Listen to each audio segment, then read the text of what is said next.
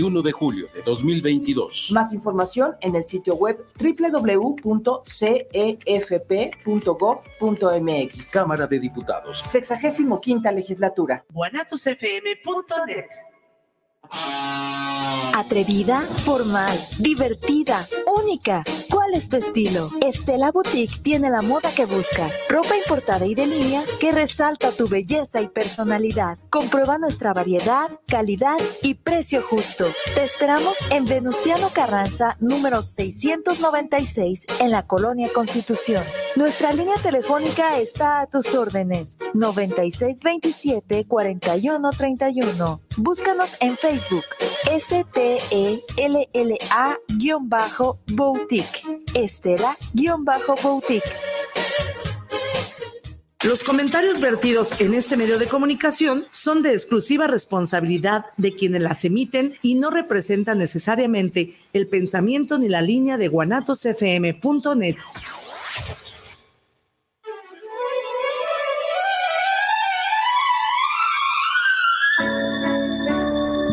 Queridos amigos, sean ustedes bienvenidos a Semblanzas con su amiga Betty Altamirano. Bienvenidos.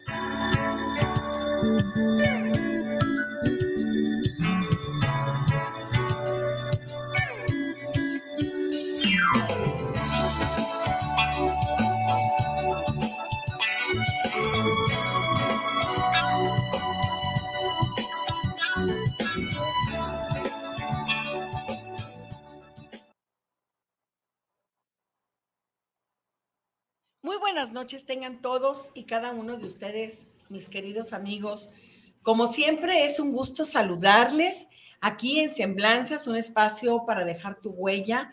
Estamos transmitiendo desde la ciudad de Guadalajara, Jalisco. Estamos en vivo desde la cabina de Guanatos. Guanatos, líder mundial en radio y televisión por internet, que día con día hacen remodelaciones, cuando no ponen una cosa, ponen otra, pero la verdad que es toda una inversión la que están haciendo los directivos de aquí de Guanatos para brindarnos a todos los usuarios eh, un ambiente más, más cálido, más confortable y siempre se están preocupando mucho por todos nosotros los que tenemos programas, porque al final de cuentas somos una familia, familia Guanatos. Y así lo sentimos, la verdad. Y qué bueno, porque también todos estos cambios benefician mucho a la imagen de los programas. Por ejemplo, ¿se acuerdan ustedes que teníamos nuestra luna de semblanzas que se acomodaba de este lado? Pues ahora estamos estrenando pantalla. Miren qué bonito quedó mi logotipo con una fuente muy bonita. Y les voy a decir una cosa, ¿eh? Todo está teniendo una remodelación desde la cabina hasta el estudio en el cual estamos. Así que felicidades a Guanatos y de mi parte muy agradecida con todo lo que hacen el ingeniero Israel Trejo, el ingeniero McCormick, por supuesto, mi bellísima Rosy, tan querida, tan importante que es para mí. Y la verdad que están haciendo un gran esfuerzo por brindarnos el mejor ambiente aquí en Guanatos, nuestra casa, de todos ustedes también. Y pues ya saben que nos pueden, eh, ahora sí que a través de cualquier red social pueden sintonizarnos, porque tenemos muchas, Fer, tenemos simplemente lo que es eh, Guanatos FM Network, pero también tenemos en radio, guanatosfm.net, y tenemos a Budokan Televisión y Radio por Internet desde Veracruz, una empresa hermana que también nos está transmitiendo en YouTube. Y algo muy importante, en Spotify no solamente está el sonido, sino también ya está la imagen, el video. Entonces, cada vez vamos teniendo más opciones porque Guanatos, pues ya 15 años que tiene, tiene ya alrededor de 34 o 36 repetidoras, o sea, es, es muy, muy grande la empresa de Guanatos y pues seguimos creciendo, hay muchos proyectos todavía y Guanatos va ahora sí que en su mejor etapa y va subiendo como la espuma cada día más. Qué bonito es ver las empresas crecer. ¿Cómo no? Y de hecho está muy bonito. Yo he visto cómo si le echan muchas ganas a esta estación. Sí, de hecho, fíjate que sí. eso se agradece siempre porque es un espacio que te sientes cómodo, ¿no? Exactamente, es muy confortable. Y pues tenemos aquí a, no- a nuestro invitado del día de hoy, Fer Sandoval. Eh, la verdad, ahorita vamos a platicar sobre toda su trayectoria. Yo en lo personal muy agradecida contigo, Fer. Teníamos desde hace tiempo, ¿verdad, Chuy? Una entrevista pendiente y hasta ahora se nos hizo. Fer, bienvenido. Un No, gusto pues- tenerte aquí y ahora en Semblanzas. Muchas gracias por la invitación. Eh, como tú dices, ya había como esa pendiente esta charla. ¿Verdad que sí? Sí, y la verdad es que se agradece porque cualquier espacio es bienvenido, ¿no? Muchas gracias, en verdad te lo agradecemos muchísimo y como siempre compartiendo aquí micrófonos con Chuy Loza, el legendario Chuy Loza. ¿Cómo estás, Chuy? Muy bien.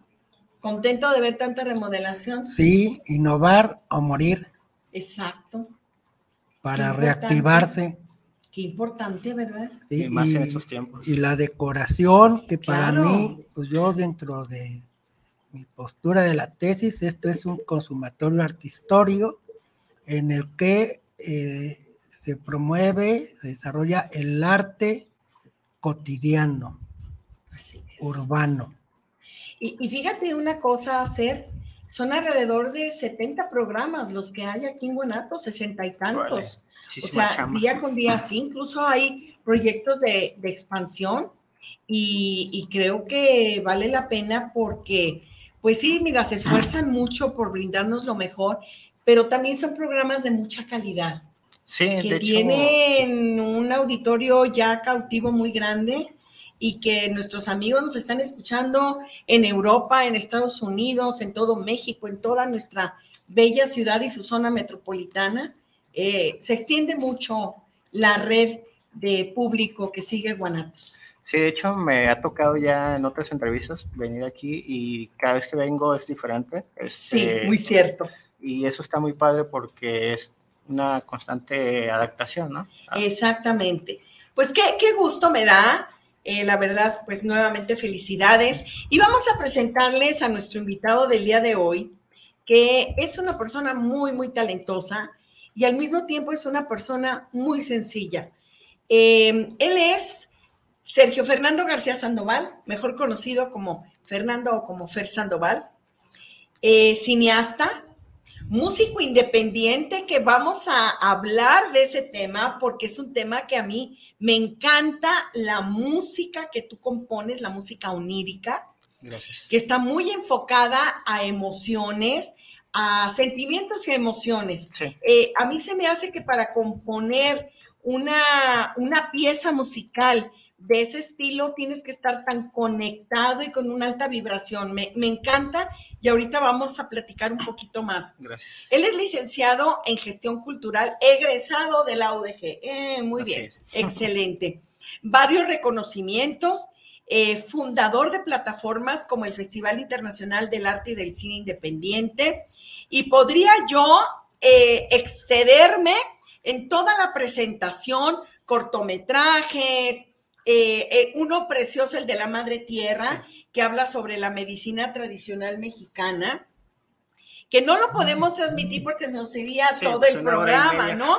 Pero la verdad que sí tiene eh, pues muchos reconocimientos acerca de todo lo que él hace, conciertos, eh, tu empresa que es otro tipo de marketing, que Sí. también te voy a pedir que nos hables de ella, Claro que sí. porque qué importante es crear estrategias creativas, ¿no? Realmente Y- y creativas otras narrativas, ¿no? narrativas Sí. y algo muy importante, el manejo de redes sociales Sí. en todo lo relacionado con arte y cultura, que creo que eres un gran gestor cultural. Muchas gracias. Pues Fer, tú eres de aquí de la ciudad de Guadalajara. Sí, soy de Guadalajara. Crecí allá en el barrio de Oblatos, eh, de aquella Allá zona. creciste. Sí, soy de aquella zona y de clase trabajadora también. Este ha sido, pues ahora sí que una formación entre académica e independiente la que he tenido en la práctica Sí, y llevo 15 años más o menos ya dedicándome a todo 15 años y tan joven. Sí, de hecho. 15 años. Chuy tiene una pregunta que veníamos platicando cuando veníamos revisando todo tu currículum. Y, y Chuy tiene una inquietud. Chuy, no sé si quieras preguntarle del por qué eligió precisamente esa área. Ven, pues ya la preguntaste. No, pero no he dicho qué. Bueno, Tiene muchas áreas. sí, eso sí. Es que es interesante ver en su currícula de la semblanza que ahorita nos presentó de la parte académica, que falta su parte de su vida personal, su trayectoria de vida, eh, de ver cómo a través de una carrera en modalidad virtual, eh, la licenciatura en gestión cultural es una modalidad muy nueva en el que es una práctica vieja, pero que ahora se profesionaliza y que a través de, de esa carrera empieza a empaparse, ¿no? En, Sí. en- en la práctica, en un área es que yo decía, bueno, ¿y por qué el cine, si en gestión cultural no dan los elementos como para elaborar pues algún, una producción de, de arte cinematográfico? Claro. ¿verdad? Y por el otro lado, bueno, también el de ser músico, ¿cómo mm, surge y nace esas cualidades en ti? De hecho, mi proyecto de titulación tuvo que ver con cine. Este, estuve trabajando con la idea de crear cineclubs comunitarios, de ahí sale como esta idea. De hecho, se lo presenté en su momento al Festival de Cine de Guadalajara y a Ceresol, se los presenté esa propuesta. Obviamente no, no pasó, ni siquiera le hicieron caso, pero a mí me sirvió como protocolo para armar la estructura del festival, ¿no? Un festival de cine independiente que, que realizo. Eh, tenía me metí- bueno, es, es que estudié químico técnico industrial eh, en la prepa, en el Politécnico. ¿Cómo? Sí, y este, estuve trabajando en la empresa Sí. y eso me ayudó a definir que no quería dedicarme a algo relacionado con eso. Y me metí a América, pero cuando salió, de hecho yo soy de la primera generación de gestión cultural, salió la carrera de gestión cultural y me cambié. Hice el, bueno, hice el examen y todo y ya este, quedé en la primera generación de gestión cultural. Y lo del cine es porque me había estudiado varios talleres de cine antes, entonces resulta que un profesor con el que tomé el taller, que se llama Oscar Carvajal, que él hecho, él estudió cine en Rusia, que es maestro del CUTBA, de la, encargado de multimedia de, de, esa área, pero él es este guion cinematográfico, es guionista pues, este, con él, eh, hagan de cuenta que él se metió a estudiar la carrera de gestión cultural al mismo tiempo que yo, entonces hizo una invitación a, a todos los compañeros quien quisiera estudiar un taller de video educativo y ahí lo conocí y ya posteriormente me invitó a un festival, se llama Festival de las Aves, que era como un colectivo entre maestros de la normal superior con maestros de, de biología, porque tenían un, un, este, laboratorio de observación de aves en Sayula, que resulta que por la gripe aviar y todo este rollo, eh, empezaban a cazar a los pájaros, ¿no? Entonces la, empezaban a matar a los pájaros y este maestro quería hacer como conciencia en torno a esto, entonces se hizo un festival, se llama Festival de las Aves,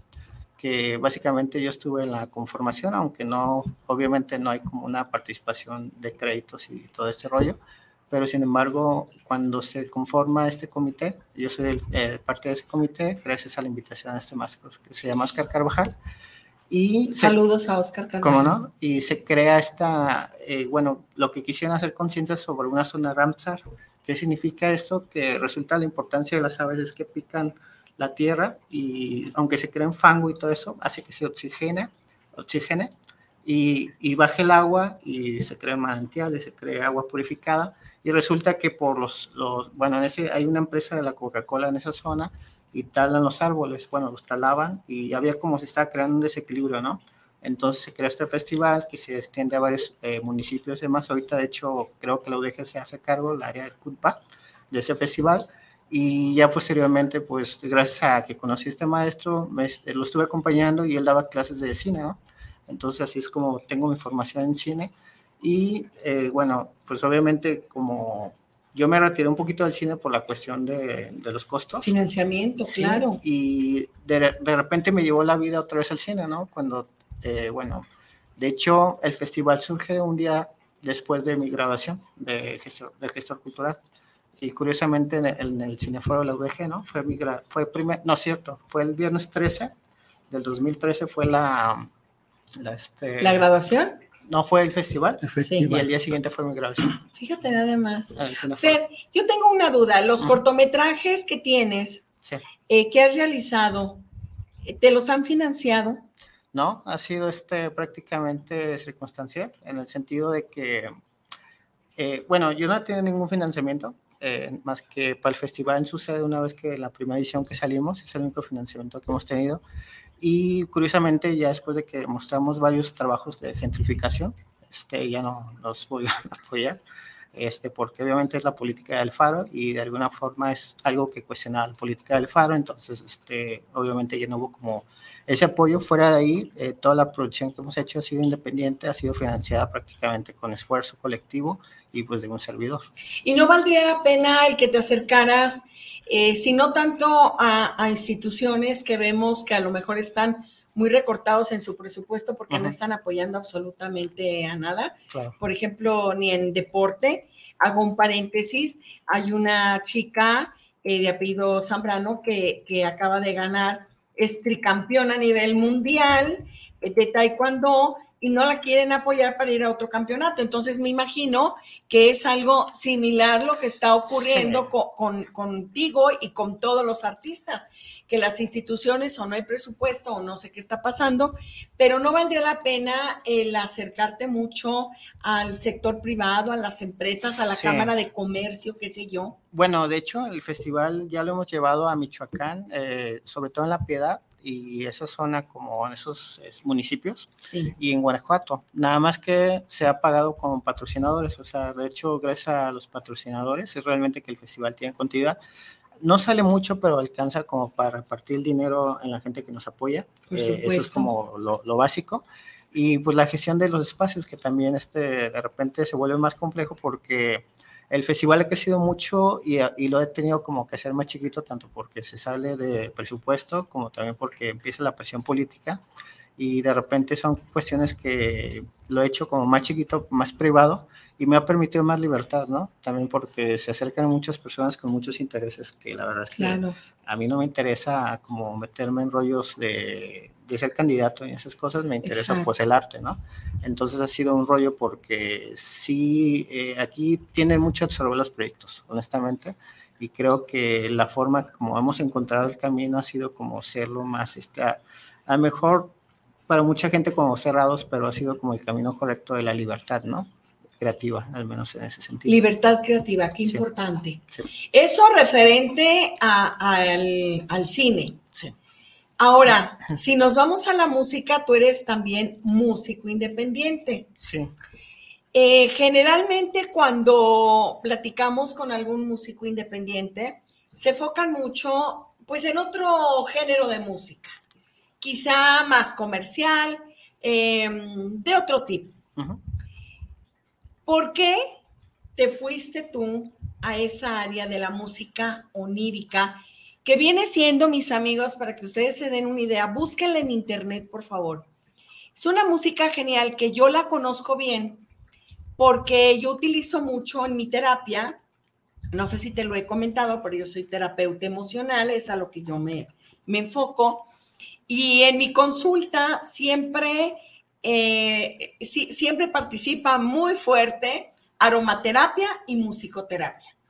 Y yo utilizo precisamente la música zen, la música angélica, y me encantó la música onírica, que a mí en lo personal se me hace difícil de componer. Sí. ¿Por qué? Porque se refleja el estado de ánimo y sí está enfocada realmente a los sentimientos y a las emociones que tienen en ese momento un paciente, por ejemplo, o, o, te levanta o te puede en un momento dado relajar.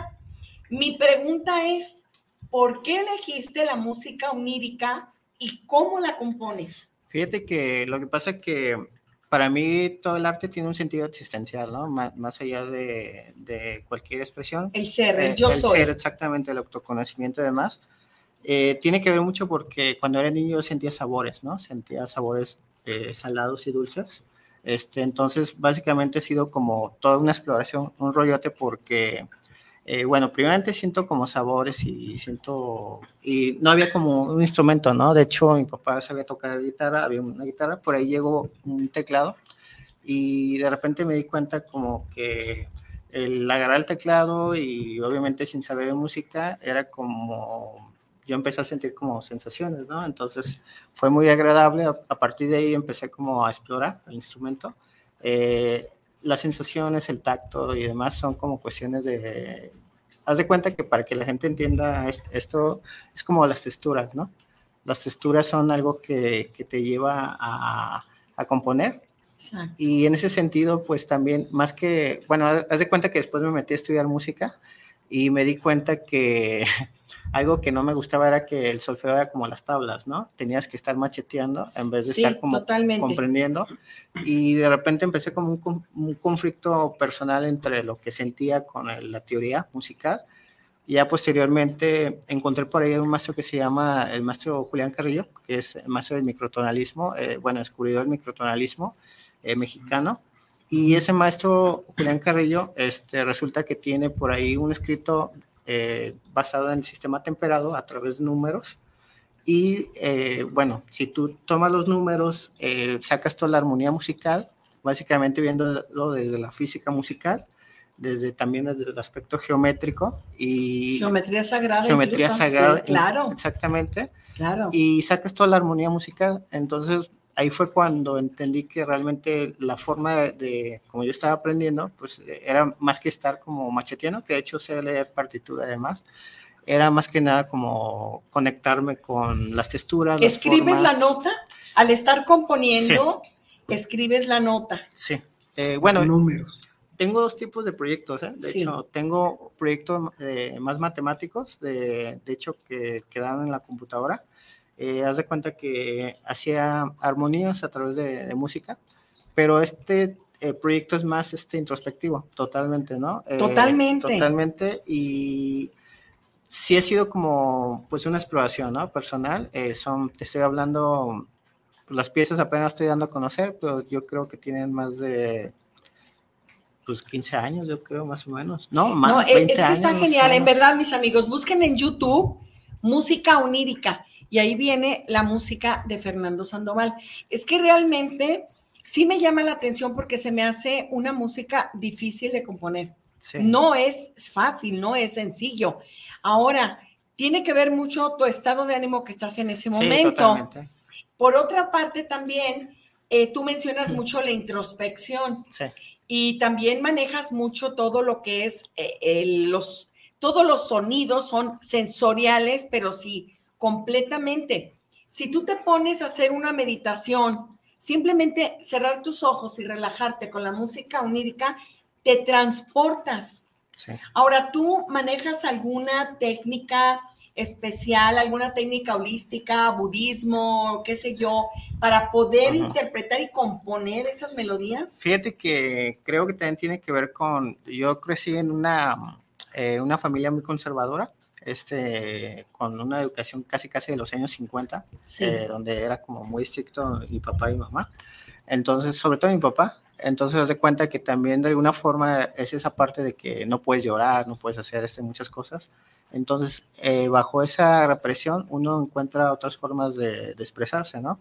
Entonces, esto nace mucho porque, bueno, de entrada, eh, yo soy mucho de tacto, entonces eh, el tacto está mal visto en la sociedad, está mal visto en, muchas cosas.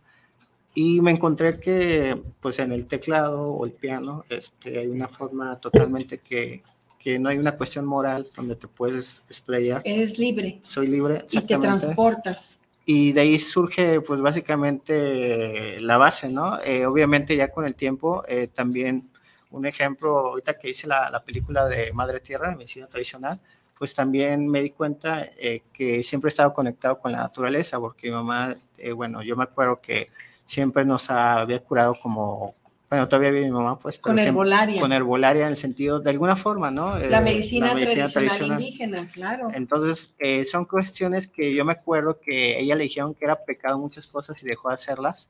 Y también, por otro lado, este, mi papá trae ese rollo este, musical, ¿no? Que él, él tocaba eh, en piezas como en tríos de los panchos y mm. cosas así, en música de esa. Bien.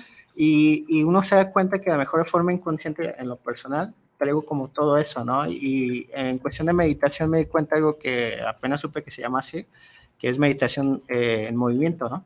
¿Qué significa esto? Que un ejemplo, cierras los ojos y vas caminando y reconociendo el espacio y vas este, explorando pues las texturas, las formas, el Así viento, es. la naturaleza y demás. Y creo que tengo la fortuna de que he desarrollado mis, mi este, sensibilidad, ¿no? Entonces, gracias a eso también me ayuda mucho como a saber aterrizar proyectos, me ayuda mucho un ejemplo, más allá de las... eh, bueno, lo que pasa que también es como el conflicto interno entre la mente, Sí, de repente, eh, y bueno, lo que muchos le llaman el ego y la psique, ¿no? exacto. Entonces de repente me di cuenta que pues a veces nos dicen que una cosa está mal y la otra está bien y demás. Y más bien es como la integración, ¿no? Sí, yo creo que es la integración de la dualidad. Así es. Porque eh, nadie es completamente ni oscuro ni nadie Así es es. completamente con luz, o sea, y por algo existe la dualidad, porque de lo contrario, ¿cómo valoraríamos Ah, Y muchas aparte cosas? ese concepto del bien y el mal totalmente es judio-cristiano y pues obviamente uno que, bueno, en este caso que me metí a hacer un documental sobre herbolaria, medicina tradicional mexicana, te das cuenta que pues nada que ver con el judio-cristianismo, ¿no? Las creencias, o sea, realmente voltear a ancestral es conectarte con el todo. Completamente. Algo de lo que manejaba Jesús Malverde, Sí.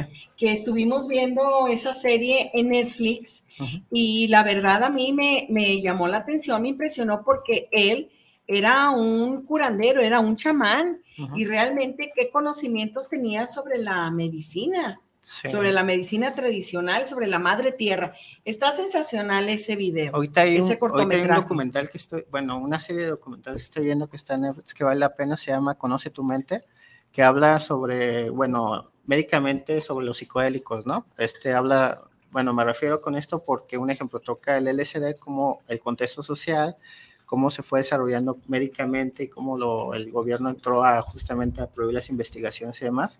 Y, y luego sa- va sobre los hongos y después habla sobre el DMT. Y está muy interesante porque pues te abre la mente en el sentido de que no es tanto como para que la gente lo consuma, pero sí es como para que sean conscientes que, de lo que es realmente. que es realmente exactamente. Así es. Algo así es como el cannabis o como el Ujú. jicuri. Así es. que, que debemos de conocer realmente de lo que estamos hablando antes de taparnos los ojos y los oídos. Sí, o sea, porque ahorita nos estamos drogando con medicamentos en su mayoría y, Claro. y la base de los Y- y- y medicamentos son de las plantas. medicinas, de Exactamente. medicina Así es. tradicional, exactamente. Fíjate que es un tema mucho, muy interesante. En la meditación en movimiento, eh, yo lo que hago para transportarme más rápido, eh, procuro que estén creando su lugar zen. Sí. que, que así le, le llamo a ese espacio donde conjuntas los cuatro elementos para que puedas conectarte en movimiento precisamente. Y yo te quiero decir que la música onírica que estoy escuchando últimamente desde que la conozco a través de ti, eh, me está funcionando muy bien, me está sirviendo mucho y yo se las recomiendo. Lamento mucho no haber ido a tu concierto, Fer. ¿Cuándo vas a presentar otro concierto? Fíjate que, bueno, el sábado vamos a tocar, pero es un evento privado, de, va a haber un festival de relacionado con Temazcal y varias cosas. Ay, qué interesante. Sí, de hecho, yo Pero es privado. es privado en Jocotepec, nos acaban de invitar. Eh, ahora sí que no sé qué vaya a haber y pues vamos a tocar, pero bueno, el 20, el 20 21 de agosto Sí. vamos a tocar en un evento holístico, en un festival Ay. holístico, en un hotel, la verdad es por aquí en el centro. Ay, por favor, me, Les paso me el dato con mucho gusto. claro. y vamos a tocar también ahí. Entonces ha estado curioso porque yo no creé la música exactamente como para irme por este giro de lo holístico y demás, Exacto. pero al final es como Claro. lo que se ha ido dando. Claro. Y ya hemos tocado como en varios espacios, la- las personas se conectan muy chido, honestamente ha sido Sí. algo muy bonito. Yo realmente lo que tengo es un centro holístico, y a través del cual hay diferentes tipos de terapia y que han funcionado muy bien porque el tema holístico es eh, realmente es de mucho estudio. Sí. Eh, le inviertes horas, le inviertes dinero para aprender todas esas técnicas y estaría sensacional organizar algo. Eh, también lo voy a platicar con Cari Rivera. Ella tiene el programa de Tocando lo Divino después de mí y ella organiza el festival holístico cada año. Entonces, eh, creo que podemos hacer muchas cosas, Fer, porque sí es interesante que conozcan todo lo que haces. Eres muy talentoso, en verdad, muy brillante y me, me fascina, Me fascina tu Muchas conexión, tu gracias. vibración. De hecho, fíjate que estamos, bueno, para hacer cada concierto diferente, estamos invitando a alguien, ¿no? Un ejemplo relacionado con danza, poesía o demás. Y eso le da un toque muy especial porque aparte, Yasmín, que es parte de, de los músicos, ella hace esculturas, entonces de repente prepara esculturas y se hacen montajes especiales para los conciertos. Realmente es una experiencia. Fíjate completa. que fuimos a un evento de Ana Miranda, que es una chica que presentó aquí su, su por primera vez su canción. Es una niña lindísima y que cada vez que esté en Guadalajara la invitamos. Eh, y ella tuvo un evento precisamente así, en donde participó nuestra amiga Charlina eh, pintando. Entonces, eh, estuvo muy bonito el evento, muy, muy bonito, nos encantó. Eh, qué- bueno hacer ese tipo de eventos. Sí. Fer, ¿qué más estás haciendo? Platícanos de tu empresa eh, y platícanos de todo lo que estás haciendo, porque veo también el taller que nos estás invitando, por Sí. favor, para que todos nuestros amigos sepan y conozcan todo lo que haces. Lo que pasa es que muchos de los proyectos tienen continuidad gracias a que nos hacemos varias actividades, ¿no? En ese sentido, algo que estamos haciendo inició con el Festival de Cine. De hecho, el Festival de Cine ya está más que consolidado internacionalmente. A, a qué voy es que mandamos la convocatoria, nos siguen llegando muchísimos trabajos. Eh, de hecho, cerramos el primero de agosto. Ahorita tenemos, eh, bueno, yo estaba checando como 200 trabajos y casi todos son de Medio Oriente y de Europa la mayoría de trabajos que nos han llegado. Sí, Ujú. varios de Jalisco y de otros estados, pero sí me he dado cuenta que la mayor persona que participa dentro del festival ha sido extranjeros y nosotros cobramos una cuota de inscripción, ¿no? Lo cual permite también este, que sea como, eh, bueno, también sabiendo que ya tenemos eh, por trayectoria del Cabañas también un espacio este, que nos sueltan cada año. Entonces, digo, es curioso porque no lo sueltan, pero Secretaría de Cultura se deslinda, ¿no? Entonces es curioso porque antes sí se, se metían a fuerzas y aquí se maneja muy raro eh, las cosas, la verdad, pero de alguna forma, afortunadamente creo que también este, eh, es un proyecto muy grande en el sentido de todo lo que involucra, es un proyecto muy bonito porque apoya a un montón de gente que nunca tuviera la oportunidad de exhibir en una sala de cine, este, alguna película. Es un proyecto que apoya realmente los proyectos independientes. De hecho, es curioso porque un ejemplo, se habla mucho de, eh, digo, lo, lo, voy a mencionar porque políticamente también te van frenando, ¿no?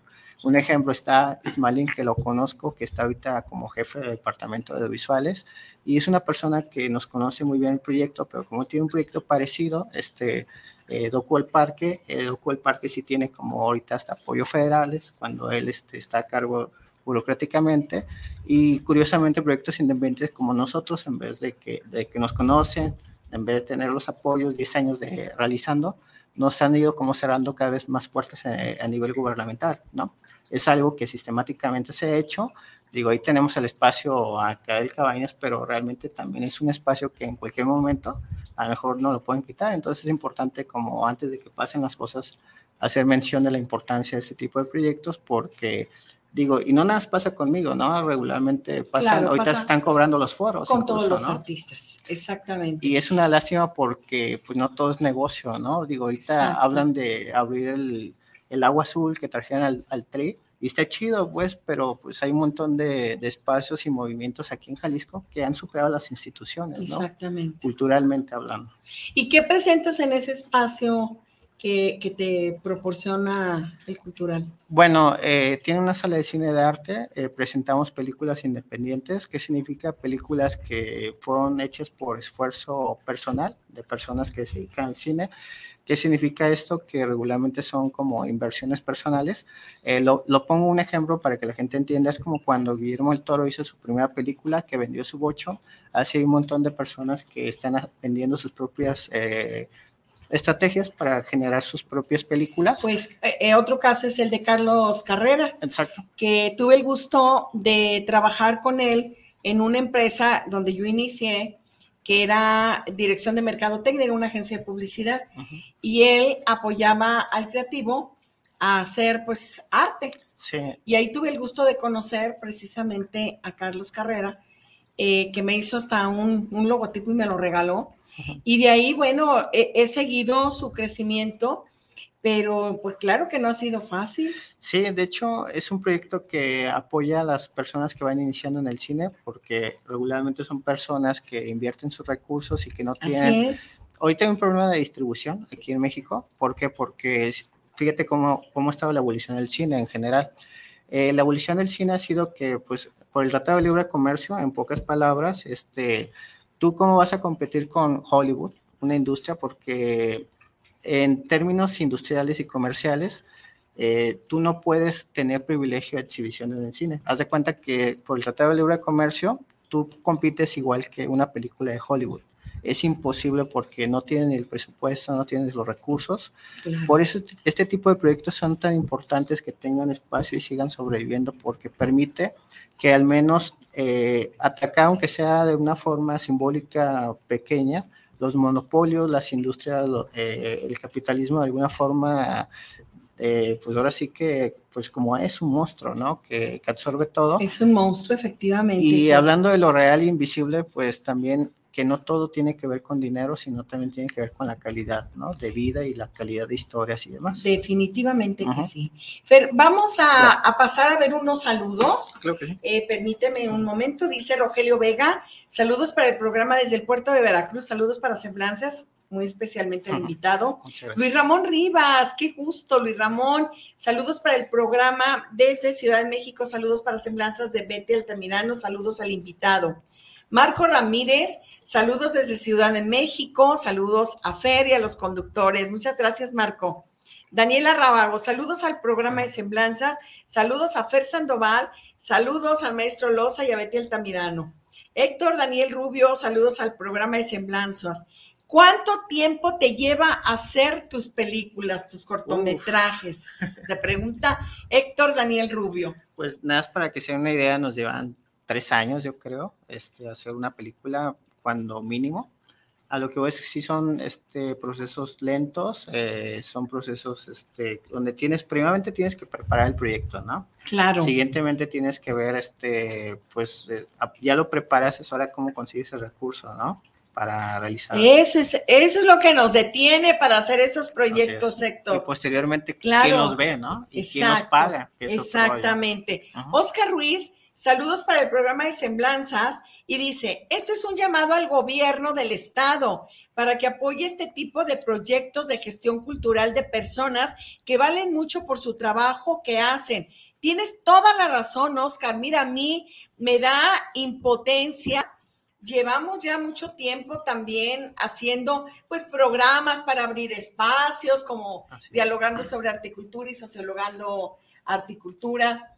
Eh, programas que ese fue eh, la idea, crear espacios para que pues los artistas se presenten, que hablen y lo hemos continuado hasta el día de hoy, por ejemplo, aquí en Semblanzas siempre es un tema que tenemos presente porque pues por lo menos participar con un granito de arena Sí, pero no. sí tenemos que hacer algo, ¿verdad? Definitivamente.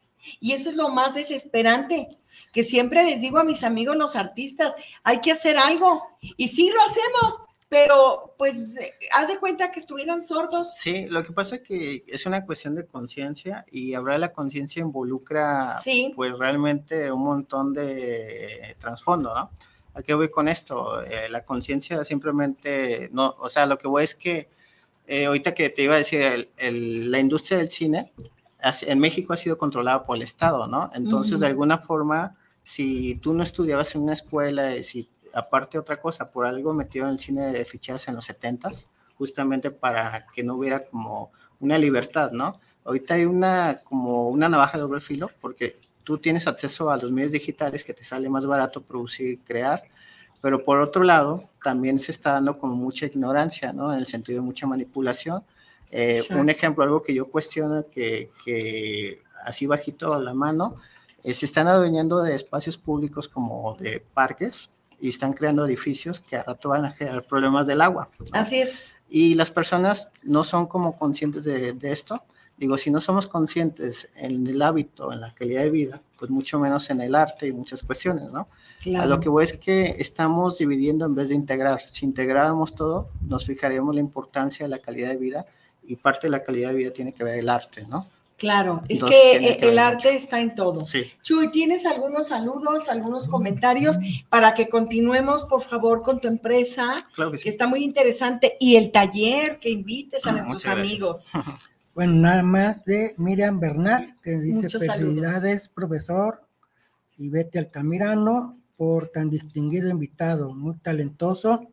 Y eh, saludos a Adrián Altamirano, Adi, Ah, sí, mi, mi seguidor número uno es mi fan, a mi hijo Mariana, precioso. Mariana Rojano Hola, Marianita, ¿cómo estás? y a Jenny Valenzuela. Jenny, qué gusto que nos estés acompañando aquí en Semblanzas, al igual que nuestra amiga Miriam, que son seguidores muy, muy fieles. Fer, platícanos de la empresa, por favor, Sí, claro que sí. porque está muy interesante ese proyecto y de alguna manera eh, me imagino que es una empresa para obtener los recursos, Sí. eh, pues que necesitamos todos para vivir. Sí, de hecho, bueno, eh, ahorita, se- de hecho, se me fue la onda, pero el festival, haz de cuenta que se divide en tres, ¿no? Sí, Está, bueno, MIAT es la empresa en general. Sí. eh, el festival es la, el espacio de la muestra que te permite mostrar arte y cine independiente. Está eh, el área de gestión cultural, que es una promotoría a la vez, que se Sí. llama GS MIATS, que básicamente es una área de formación de talleres, tanto de talleres de marketing como talleres culturales. sí. ¿Qué significa esto? Que damos diferentes talleres en diferentes espacios. eh, también hay talleres holísticos, algunos relacionados con el arte. Todo tiene que ver relación con el arte. Todo está relacionado. Y, y hay mucha gente involucrada. ¿En qué, ¿En qué sentido? A pesar de que yo soy el que sostengo como la estructura, eh, sí hay muchas personas involucradas profesionalmente. ¿Qué significa esto? Eh, hay mucho gestor cultural, hay mucho pintor, hay cineastas, eh, hay varias personas que, un ejemplo, bueno, esto no sería posible si no hubiera como una estructura de, más, más una estructura a lo que voy es como una estructura de, de conexión, ¿no? ¿Qué significa esto? Personas que tienen una visión sobre crear otro tipo de narrativas, crear otro tipo de, de ideas, porque un ejemplo, el nombre de otro tipo de marketing tiene que ver con eso. ¿Qué significa eso? Es lo que platico- yo siempre les platico que la idea es no agarrar clientes conflictivos, clientes que se quieren aprovechar de, de los artistas, clientes que, que no están cuidando realmente, que ni siquiera realmente quieren su empresa, que nada más quieren estar como sacando dinero. Acá la idea es que todas las personas que se involucran como clientes, como personas, son aliados, ¿no? ¿Qué significa esto? Que nosotros vamos a apoyar a su empresa para que tenga los resultados que están buscando a través del marketing y que ellos de alguna forma respaldan también el proyecto, que los proyectos que estamos haciendo, ¿no? ¿Qué significa? Que también estamos como, ya lo hemos hecho, pero cada vez eh, estamos como puliendo detalles para también brindarle un espacio a las empresas dentro de nuestros proyectos, ¿no? Eso crea una alianza y crea también una cuestión de que pues la empresa tiene una responsabilidad social y nosotros tenemos una responsabilidad también de crear otro tipo de narrativas donde lleve más hacia la conciencia y que hacia la calidad de los, de los productos y los servicios, ¿no? Que también va por ahí. Entonces la, la empresa se divide en tres, que es la área de formación cultural y promotora representación artística, la, el espacio de exhibición de los proyectos que se realizan y el área de comunicación que básicamente tiene atención a, a las empresas tanto para producirles sus servicios a ellos en cuestión de marketing y comerciales y, y demás, como también espacios para patrocinios dentro Redes de los sociales, eventos. ¿verdad? Que es tan Sí. importante hoy por hoy. Y le da un montón de chamba a artistas también, eso es importante. Exacto, claro. ¿Y dónde pueden localizarte? Sí. Eh, danos por favor todas tus redes sociales para que nuestros amigos tomen nota de dónde pueden encontrar una persona profesional, una empresa con la mejor calidad para el manejo de su marketing. Sí. Adelante, Fer, si fueras tan Eh, amable. bueno, eh, nos encuentran como Miats Jalisco. Este, Miax, Jalisco. Ajá, Miats Jalisco en general. Nos pueden escribir por correo miatsjalisco.gmail.com, en Instagram como Miats Jalisco. Eh, van a encontrar tres Facebook y van a encontrar tres Instagram, pero una página web que es www.miats.mx, donde, bueno, también ahí van a encontrar las tres áreas, ¿no? Que es la Sí. área cultural, de formación, la área del festival de exhibición y la área de comunicación, que es la Sí. de servicio de redes sociales y creación de que contenidos. es donde comercializan ahí los servicios de marketing para las empresas. Sí, y ya en lo personal, pues me pueden escribir directamente a través del 33 34 62 7964. ¿Lo puedes repetir, Fer, por favor? 33 34 62 7964. Ahí nos pueden, me pueden escribir directamente y con mucho gusto, pues también otra cosa, ¿no? Como tengo la carrera de gestión cultural, también sé diseñar proyectos, entonces también en ese sentido, por eso surge la área de marketing. ¿Qué significa esto? Que nos sentamos y vemos realmente pues un diagnóstico, ¿no? Porque está fallando ciertas áreas que tiene que ver con el área de, pues, de difusión, básicamente, y generación de contenidos y marketing. ¿no? Qué interesante. Qué interesante definitivamente. El taller, ese taller que me acabas de, invitar, que está genial, sí me gustaría que invitaras también a nuestros amigos si fueras tan amable, Fer. Sí, este taller es un taller de creación de cortometrajes. Este, nosotros, de hecho, desde hace cinco años, hicimos algo que se llama llano visual. ¿Qué significa esto? Que juntamos a todos los cineastas que han participado en el festival a generar un cortometraje de forma colectiva. Y gracias a esta experiencia eh, la sistematicé y se crea este taller que es un taller de creación de cortometrajes, donde realizamos este, cortometrajes comunitarios, colaborativos para pues presentarlos dentro del festival, ¿no? Eh, ya se han creado varios, llevan cinco años que generamos este tipo de laboratorios. Ahorita lo interesante es que de alguna forma, porque me dicen, tú das todo, digo, no, eh, directamente, o sea, sí, yo imparto, pero sin embargo, como hay cineastas de Jalisco que están muy comprometidos con el proyecto, también ellos nos apoyan con, con los talleres, ¿no? Entonces, digo que es, es un proyecto muy grande gracias a que hay muchas personas involucradas. Obviamente yo soy el que estoy emprendiendo todo esto, pero sin embargo hay un montón de gente atrás. incluso hay algo que mucha gente no sabe. Hemos exhibido cuatro años seguido en España, este, cine jalisciense, y seis años en Argentina, ¿no? Gracias a dos personas que tienen festivales por allá y que compartimos el mismo espíritu, ¿no? Fer, ¿cuándo es este taller? Este taller, eh, bueno, fíjate que también es otra dinámica. El, este es un taller específico para producción de cortometrajes que se basa en La Valentiana, es un centro cultural que básicamente al momento que se junten cinco personas se va a abrir este taller. Eh, esa es la, la, iniciativa. Y no nada más este taller, se va a abrir un taller de guion cinematográfico también posteriormente. Se va a abrir otro taller de escritura este, de autor, que básicamente va orientado a, a estudiar las estructuras de, de, películas, como se han escrito, para justamente tú enseñarte a, a, escribir películas como un ejemplo, Los Siete Samuráis y demás, qué estructura tiene, o la estructura aristotélica, que es la estructura clásica para escribir historias. Entonces, hay diferentes tipos de, de, de, talleres que ahorita, de hecho, va a empezar la labor de ir a centros culturales, a espacios privados con empresas y demás, y ofrecer diferentes talleres, ¿no? Ahorita, de hecho, es una etapa, ahorita se abrió este taller, pero ya en esa semana se van a enterar de más talleres. ¿Costo, Fer? ¿Qué costo tiene ese taller? Tiene un costo de dos mil pesos. Dos mil pesos. Tiene, son 15 horas, pero el resultado tiene que salir un cortometraje. Ah, tendrían ya que hacer el cortometraje. Se va a hacer un cortometraje. De hecho, eso es lo padre de esos talleres, que son prácticos y hay un, este, un producto terminado. Qué bonito, ¿no? Qué interesante, Chuy. ¿Cómo ves todo esto? Que esas actividades de, de nuestro amigo Fernando Sandoval. Bueno, pues ya nomás le quedan cuatro para iniciar el taller. Sí. creo que sí. Bueno, hay que ver los horarios, lugares, pues. Van a ser los sábados de la mañana. Ah, perfecto. Bien. Mira, nos manda también saludos Jesús Luis Salas Guzmán.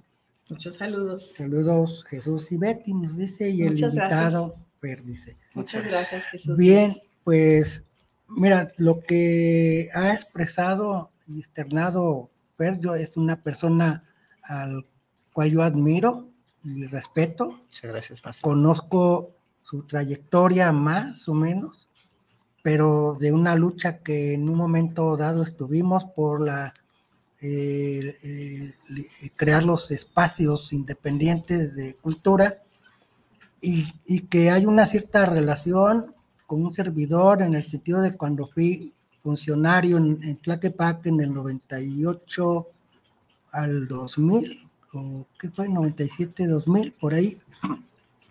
Yo inicié las jornadas municipales de cine y video, en donde se daba un premio a los que iniciaban con los proyectos de, de cine, documental, cortometraje, etcétera, y me apoyaron mucho como eh, jueces, Guillermo del Toro, Daniel Varela, eh, Valdovis, creo. Guillermo Valdovis. Ajá. Guillermo Valdovis y Rigo Mora eh, como parte de eso, pero terminó mi gestión, entró otro y acabó con todos estos proyectos.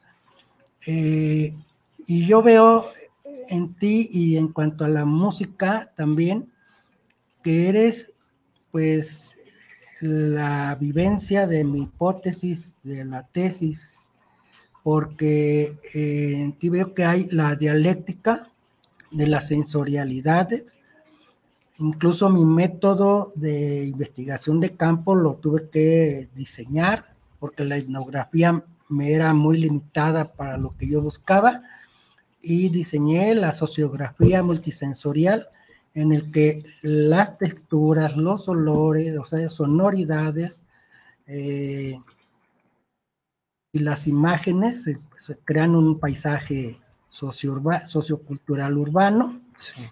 y, eh, y tú eres un ejemplo de ello. Claro que los gobiernos, y menos el, el actual, va a dar impulso a los jóvenes y a las personas de que no pertenecen a la clase alta Sí, ni a sus grupos de élite. Ellos van a difundir, manejar sus ideologías y mucho menos en la industria de la cultura.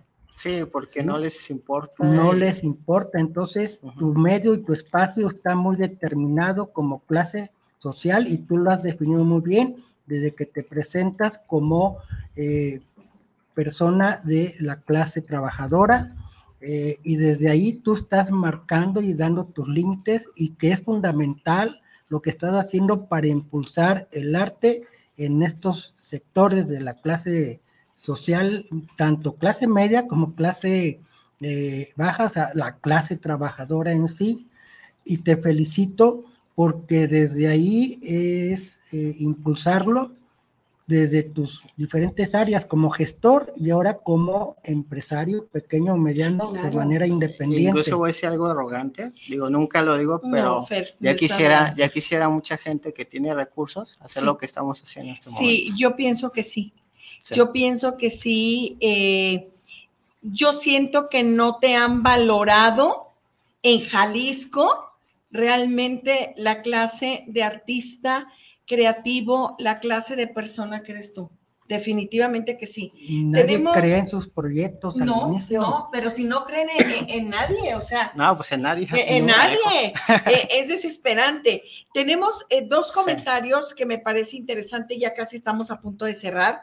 Roberto García, saludos, Fer. Es uno de los mejores cineastas en Jalisco. Tienes toda la razón, Roberto. Y hay que poner los ojos en él. Completamente tienes toda la razón. Octavio Gutiérrez. Saludos para el programa de Semblanzas. Pregunta por el maestro Willy. Saluda mucho al invitado. Y, y sí, definitivamente, Roberto, tienes toda la No, pues, razón. Eres de los mejores cineastas que tenemos en Jalisco y es un orgullo tenerte aquí en Semblanzas. La verdad, me, me complace muchísimo, me siento honrada de tener aquí como invitado una persona como tú. No, y lo Y que tan falta, sencillo, y lo tan que humilde. falta en el sentido de que no nada más para mí, lo que falta para abrir puertas para más gente, porque Claro, en ese proyecto no nada más estoy yo, hay mucha gente que se dedica mucha gente atrás. Sí, Mucha gente atrás. Mira, yo cuando vienen amigos y que nos ofrecen, por ejemplo, sus foros, ay, qué gusto me da, como vino Carlos Orona, que tuve el gusto de conocer, que nos ofreció el forito para hacer Ujú. también ahí presentaciones, qué sé yo, y hay que tomarlo también, ¿verdad? En cuenta Claro todos sí. esos espacios. Y pues saludos a todos nuestros amigos artistas, eh, felicitarlos por su labor y decirles que hay que seguir de pie, que no se sientan derrotados, que hay que continuar en esta lucha porque realmente son personas muy, muy valiosas y que habemos personas que sí sabemos valorar artistas de tu nivel. Sí, aparte creo que hay que quitarnos el paternalismo. Este lo digo porque también yo en su momento me la creí que iba a tener apoyo gubernamental. Así es. Eh, viendo la realidad como es, no importa tanto el éxito tampoco que nos venden, a lo que importa la conciencia y importa hacer cosas, ¿no? Que yo creo es lo importante. Y seguir promoviendo los valores. Sí, totalmente. El arte, la cultura es uno de los valores que deben de prevalecer en todas las familias, en todas las personas, porque los niños, los jóvenes que están ocupados en hacer un, en llevar a cabo alguna disciplina de arte, son personas eh, tranquilas, relajadas, estables, equilibradas, sin, sin tanta cosa tan... Aparte, de- tanta una, que una hay. cuestión importante, el arte te conecta internamente, te Claro. conecta este, con el todo y te conecta con los demás. Eso es bien importante, por eso es importante más allá, Conexión con el todo. más allá de todo, esa conexión que genera la sensibilidad del arte, ¿no? Es Exactamente, tú lo has dicho, sensibilidad, has dicho palabras clave, sensibilidad en el arte, conexión con el todo. Fer, muy agradecidos aquí en Semblanzas, tanto Gracias. de parte de Chuy como mío, muchas felicidades, muchas gracias por haber venido, que no sea la última vez que, que vengas, por favor, haznos conocer eh, todos tus proyectos para apoyarte en hacer difusión, que será un honor hacerlo. Y por supuesto que en el próximo concierto ahí voy a estar. También se aceptan invitaciones, ¿eh? Muchas gracias a todos. Excelente, excelente, Fer, la verdad, haberte tenido aquí. Muchísimas gracias, Chuy, como No. siempre. Contrario, nomás cerrar de que sí hay apoyo del gobierno, pero para los de su clase social Claro, y sus compinches. claro. Bueno. Por eso hay que tener una visión autogestiva y autogestionaria Pues sí, desde eh, nuestra visión. Pero Solamente mientras salimos tanto, así. Seguimos de pie en la lucha y lo que podamos apoyar a todos nuestros amigos, aquí estamos. Estos espacios son de ustedes. Mis amigos, muy buenas noches tengan todos y cada uno de ustedes. Nos vemos el próximo miércoles. Estará con nosotros nuestra amiga Marcia Orozco. Ella es especialista en niños especiales, en educación de niños especiales, pero nos viene a hablar de dos libros muy interesantes que tiene.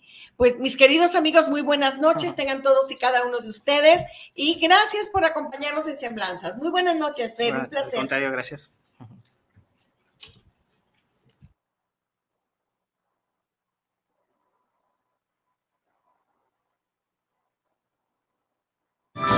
Mis queridos amigos, les agradezco mucho su presencia aquí y ahora en Semblanzas con su amiga Betty Altamirano. Los esperamos el próximo miércoles a las 10 de la noche por guanatosfm.net.